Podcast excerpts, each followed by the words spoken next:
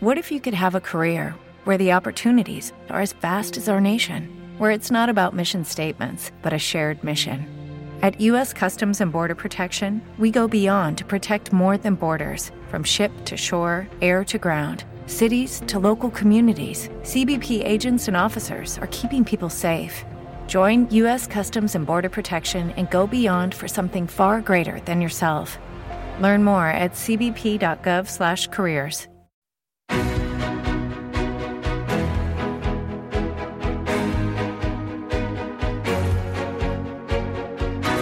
En Capital Intereconomía, Consultorio de Fondos.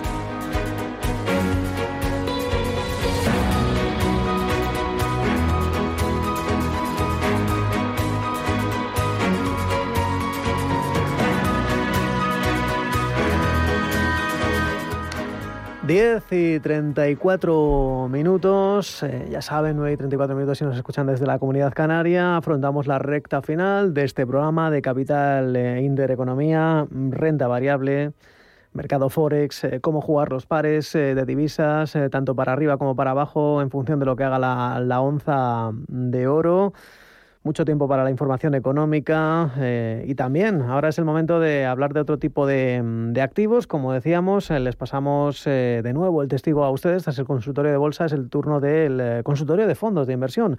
Hoy con Félix González, socio director general de Capital y Familiar EAFI.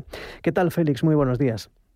Hola Manuel, ¿qué tal? Buenos días, ¿cómo estáis? Bueno, lo primero, voy a recordar los teléfonos para que los oyentes eh, vayan haciendo sus llamadas, vayan cogiendo sitio 915331851 609 224 716 una jornada, Félix, o una semana en la que, bueno, pues parece que bastante tranquilidad, sin demasiadas referencias en la renta variable. Parece que los inversores, eh, tal vez pendientes, ¿no? O en actitud de espera, ¿no? Antes de algunas pistas en Jackson Hole o a la siguiente reunión de la Reserva Federal.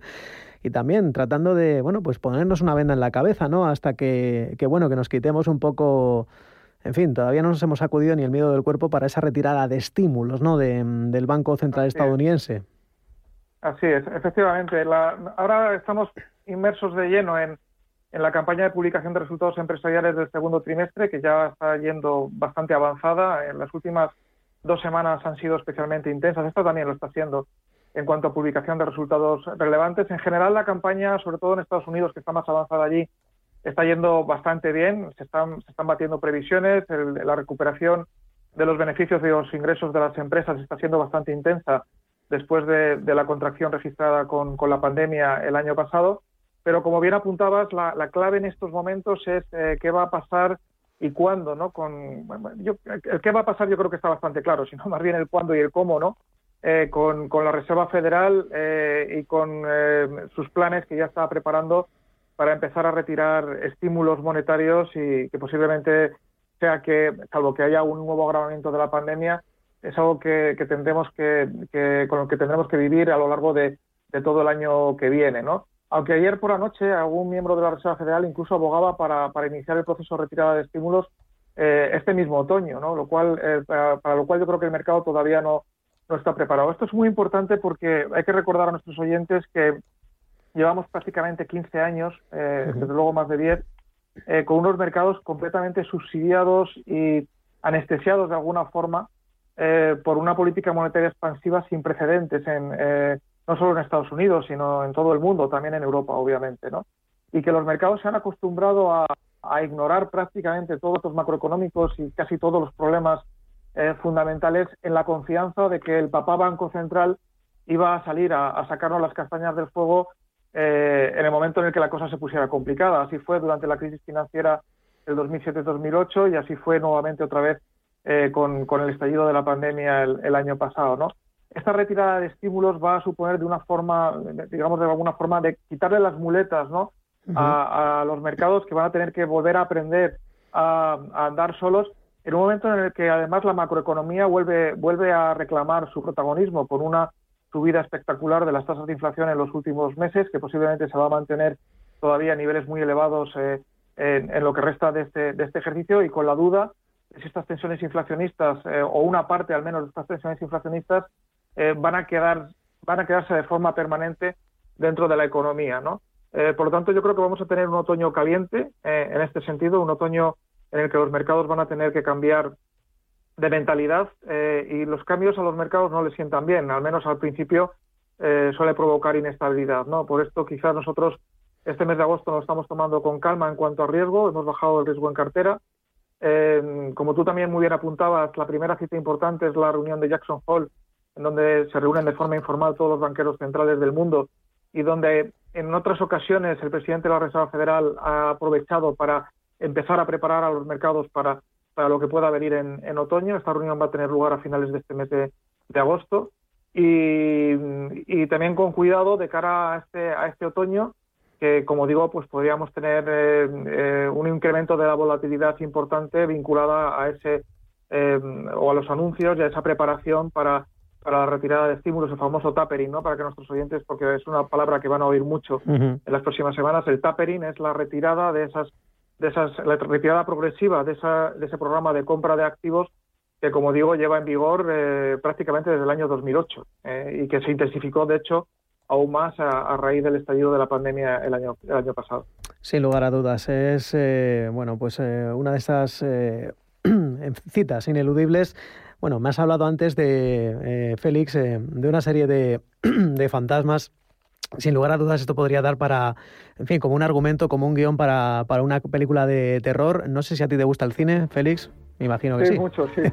es que podríamos aquí, en fin, que no nos escuchen los guionistas de Hollywood, porque, en fin, podríamos hacer una película sobre los tipos de interés, sobre la inflación, sobre los bancos centrales retirando estímulos después de prácticamente 13 años eh, de apoyos eh, ineludibles a la, a la, economía y un mercado pues que, que, está mal acostumbrado y que no quiere oír hablar em, de, de, algunos fantasmas, de algunos monstruos que están ahí que no se ven.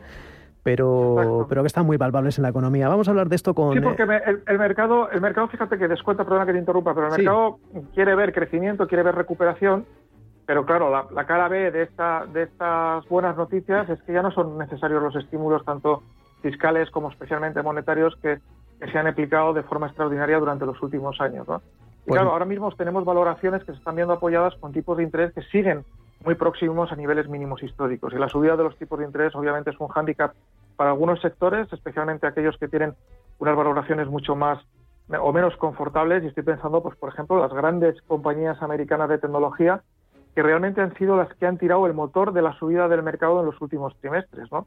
Y que con un contexto, en un contexto de subida de tipos de interés van a tener muy difícil aguantar estas valoraciones en los, en los próximos meses. Hay que, vamos a tener que ser muy selectivos porque no va a ser solo decir vamos a comprar bolsa, vamos a comprar bolsa americana. No, vamos a tener que decir, vamos a comprar bolsa americana, pero ¿qué compramos dentro de la bolsa americana? Porque no va a valer todo. Exacto, hay que, hay que hilar muy, muy fino en el, en el tiro. Pues bueno, ya si me permiten una recomendación cinematográfica, por ponerles un poco en situación, había una película eh, que trabajaba Sandra Bullock, se llamaba A Ciegas, en la que había una especie de virus, una cosa en el aire muy rara que si miraban pues se quedaban atrapados y entonces, bueno, pues sentían un deseo ineludible de, pues de matar a sus... Eh, en fin, al, al vecino, al prójimo, a la, a la especie. Y es un poco algo así, como de lo que vamos a hablar ahora con Héctor Chamizo, periodista especializado en la industria de fondos de inversión. Héctor, ¿qué tal? Buenos días. ¿Qué tal? Buenos días. Eh, porque, bueno, la ambientación no podremos quejarnos, eh, Héctor, porque aquí, bueno, no sé si recuerdas esta película de Sandra Bullock, A Ciegas, en fin, porque monstruos palpables, eh, en fin, criaturas viscosas tampoco, pero eh, ocurre que en la economía también tenemos una serie de fantasmas, una serie de, monstruos eh, que están ahí presentes, que muchas veces no, no vemos o no queremos ser conscientes de ellos, pero que merman muchísimo a, nuestras inversiones. ¿Cuáles son? Pues el principal y y de hecho tenemos ahora mismo una situación en la que podemos sentirnos bastante identificados con el, con el coronavirus, ¿no? que era un monstruo invisible que hemos visto los efectos que ha causado, paralizando las economías de, los países desarrollados y bueno, generando los efectos que ha generado ya no solo en términos sanitarios, sino también en términos económicos. El, siguiente monstruo que puede aparecer y del que además Félix ha, hecho pues bastante mención es el, tema de la inflación y cómo ésta eh, puede generar distorsiones en, los mercados y una, unos enfoques diferentes de, al final hacer selección de activos para las carteras.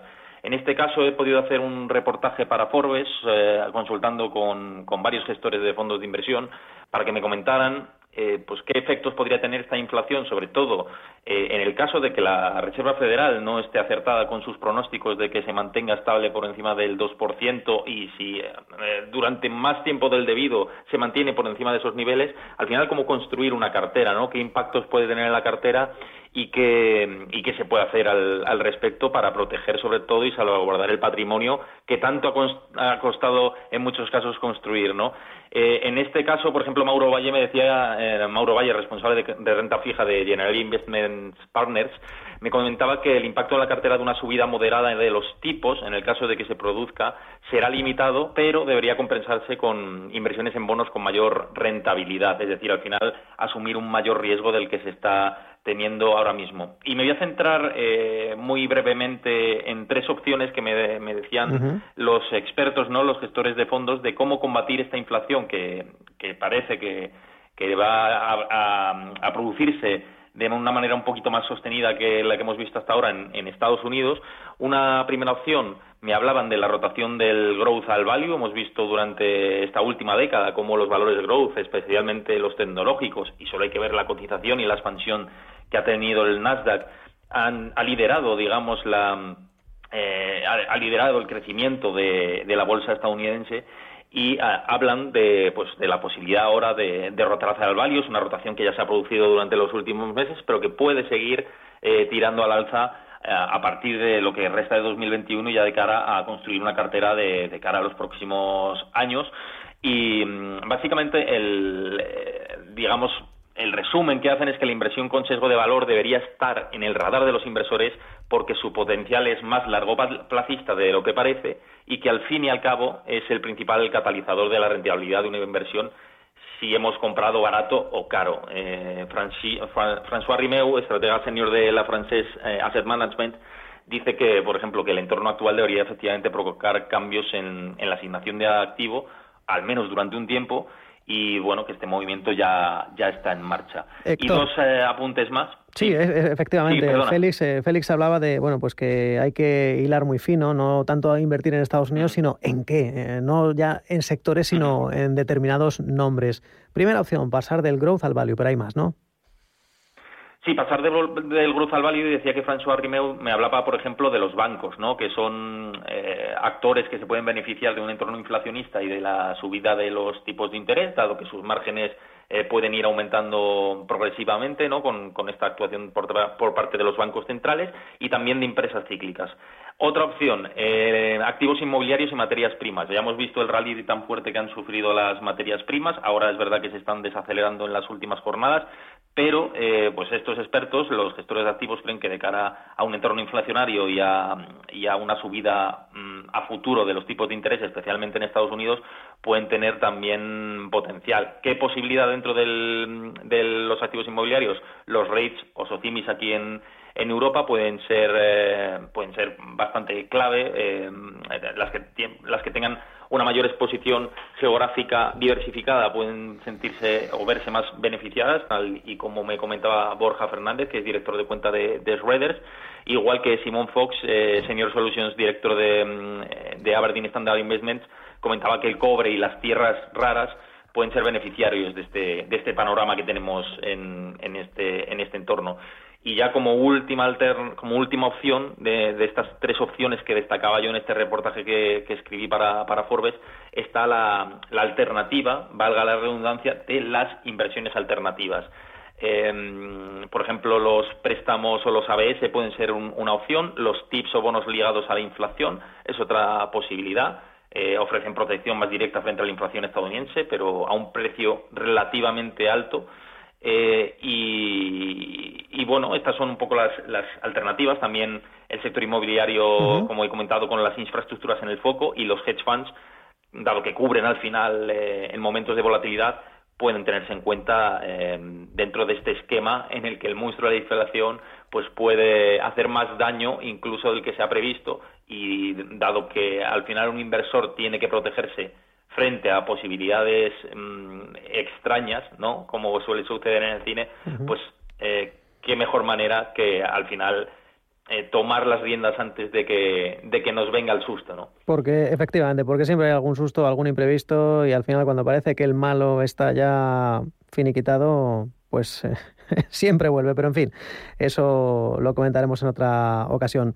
Héctor Chamizo, eh, gracias por, eh, por, aportar, en fin, con bastante acierto este, esta situación de la industria de los fondos, el, ese fantasma y cómo Muchas gracias a vosotros, un abrazo. Bueno, Félix, eh, recuerdo los teléfonos 915331851. Está Julio al otro lado del teléfono. ¿A ti qué te da más miedo? No sé si estas eh, propuestas, estas soluciones del growth al value, inmobiliario, materias primas, eh, inversiones alternativas. A ver, no es un tema de miedo, es un tema realmente.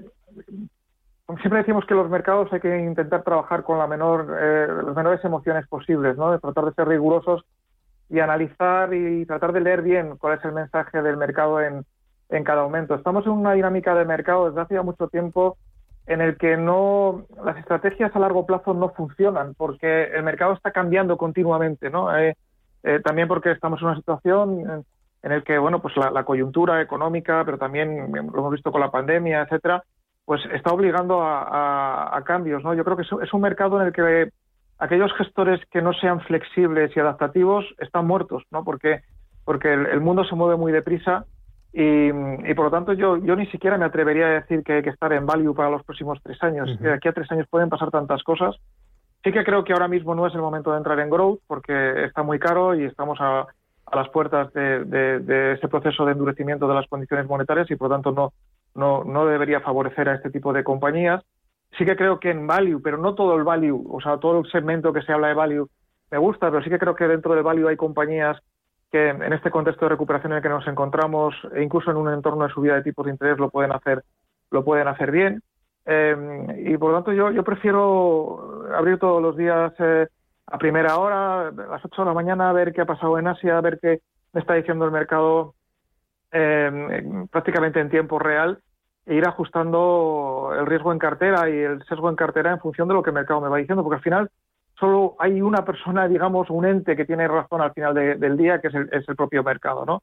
Entonces, empeñarse en comprar value cuando el mercado te está diciendo que no es tirar el dinero, ¿no? O empeñarse en comprar en growth que cuando el mercado te está diciendo que no es, es tirar el dinero, ¿no? Entonces, yo creo que ahora mismo mi, mi planteamiento es eh, ser prudente. Eh, como digo, hemos bajado el riesgo en este mes de agosto hasta ver qué pasa en Jackson Hole y cómo arranca el nuevo, el nuevo curso. Además, el mes de agosto es un mes peligroso porque eh, se reduce muchísimo la liquidez del mercado. Cualquier movimiento que pueda haber se magnifica mucho, tanto la alza como la baja.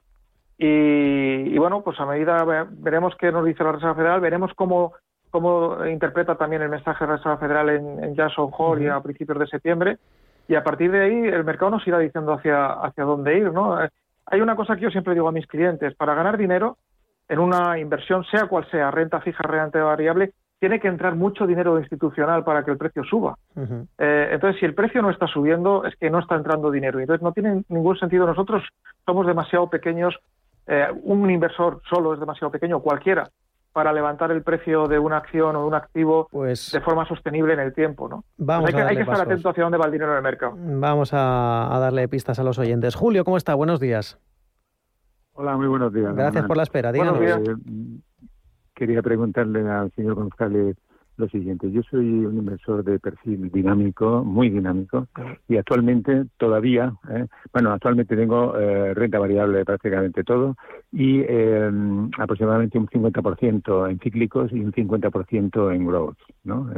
bueno, por zonas, etcétera, Europa, Estados Unidos, Suiza, entonces, la pregunta es la siguiente. Yo mm, estoy convencido, coincido en que antes de Jackson Hole, creo, creo, pienso que habrá alguna corrección, un proceso de consolidación en, los, en, todo, en todo lo de renta variable, seguro.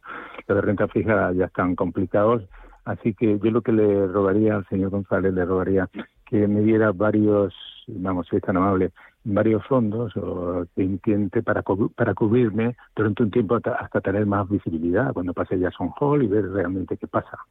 Eh, pues eso es lo que le quería pedirle. Muchísimas gracias. Perfecto, muy bien. Vamos a ver, si, si, las, si las posiciones están eh, en, fondos monetarios, perdón, en fondos de inversión, en este entorno en el que estamos, mm, posiblemente la mejor alternativa, y no es buena, ya avanzo que no es buena, pero es la mejor de, las, de las existentes, sea irnos a, fondos monetarios. Digo que no es buena porque en un fondo monetario vamos a perder algo de dinero porque los fondos monetarios en euros están dando rentabilidades ligeramente negativas, eh, no, son capaces ni siquiera de cubrir la comisión de gestión porque los tipos de interés del mercado interbancario europeo son, negativos, pero es, es, la única forma de pasarnos de, fondos a fondos sin aflorar plusvalías históricas eh, y, protegernos durante unas pocas semanas hasta que tengamos mayor visibilidad en torno a, lo que pueda suceder o lo que pueda anunciarse en Jackson Hole y luego también la primera reunión de la Reserva Federal de nuevo curso que tendrá lugar hacia mediados del mes de septiembre. Eh, insisto, va a haber una pequeña pérdida por, por el tipo de interés negativo, eh, pero esa pérdida nos compensaría, entiendo sobradamente, el no aflorar las plusvalías fiscales si tuviéramos que vender los fondos de renta variable en el caso de que, como entiendo también nos ha comentado don, Jesús, pues tenga plusvalías acumuladas en esos en esos fondos. ¿no? Eh, si no tuviéramos esas posiciones en fondos, los tuviéramos en ETFs o directamente en valores, eh, la alternativa más fácil sería pasarnos a, liquidez durante estas pocas semanas. E, e insisto, estamos hablando solo de unas pocas semanas, no estamos hablando de un posicionamiento estratégico eh, de cara a los próximos meses, sino simplemente bajar el riesgo en cartera para, en el caso de que el mercado corrigiera, pues eh, amortiguar ¿no? el impacto negativo de esa, de esa corrección. Y por lo tanto, bueno, pues tanto en un fondo monetario la pérdida sería mínima como en, liquidez, pues sería solo estar aparcados ahí durante un tiempo, porque también insisto, esto es muy importante. Hay muchas veces que los inversores o los clientes piensan que si estamos en liquidez no estamos haciendo nada. Y la liquidez es una clase de activo más. Y en, una dinámica bajista eh, o eventualmente bajista del mercado, pues siempre es, mejor no perder, ¿no? Aunque estemos al cero de rentabilidad ahí durante esas semanas, a, perder una, una, caída importante. Quiero, recordar, y Manuel me corregirá si no, no estoy en lo cierto, pero la, anterior vez que fue como hace cuatro o cinco años o, o tres años que que la Reserva Federal estuvo una dinámica parecida a la que estamos ahora, anunciando el tapering. Eh, en los la primera fase de este anuncio, no sé si los mercados corrigieron como un 15% así en, en, unas pocas, en pocas semanas. Es una caída bastante importante que además es aprovechable ¿no? para, para tomar posiciones ya, porque luego el mercado lo digiere y al cabo de unas semanas la situación se normaliza, pero de entrada las caídas pueden ser, pueden ser importantes. También recuerdo, por ejemplo, el agosto del 2011, ese sí que lo recuerdo muy bien, en el que el mercado cayó en cinco días un 25%. O sea que, cuando el mercado se pone duro y bruto, eh, eh, las caídas pueden ser muy verticales en muy poco tiempo, aunque luego recuerdo también, por ejemplo, que en esta caída de agosto del año 2011 se había recuperado totalmente en el mes de octubre. Es decir, que, son, son correcciones eh, intensas y rápidas, pero que, siempre que no se dañe el, escenario de fondo o la tendencia de fondo, que en este caso también sigue siendo alcista, pues eh, eh, como digo, se recuperan en, cuestión de, de, semanas. Y ahí sí que es importante. Sí, sí, no, decía que lo, de momento los índices eh, están cotizando casi todos a doble dígito en lo que llevamos de año. Y es que nos quedamos sin tiempo, Félix, nos quedamos sin tiempo para más en esta edición de Capital Intereconomía. En fin, Capital y Familiar y AFI. Muchísimas gracias, un abrazo. Gracias a vosotros, hasta luego. En Sherwin Williams somos tu compa, tu pana, tu socio, pero sobre todo somos tu aliado, con más de 6.000 representantes para atenderte en tu idioma y beneficios para contratistas que encontrarás en aliadopro.com. En Sherwin Williams somos el aliado del PRO.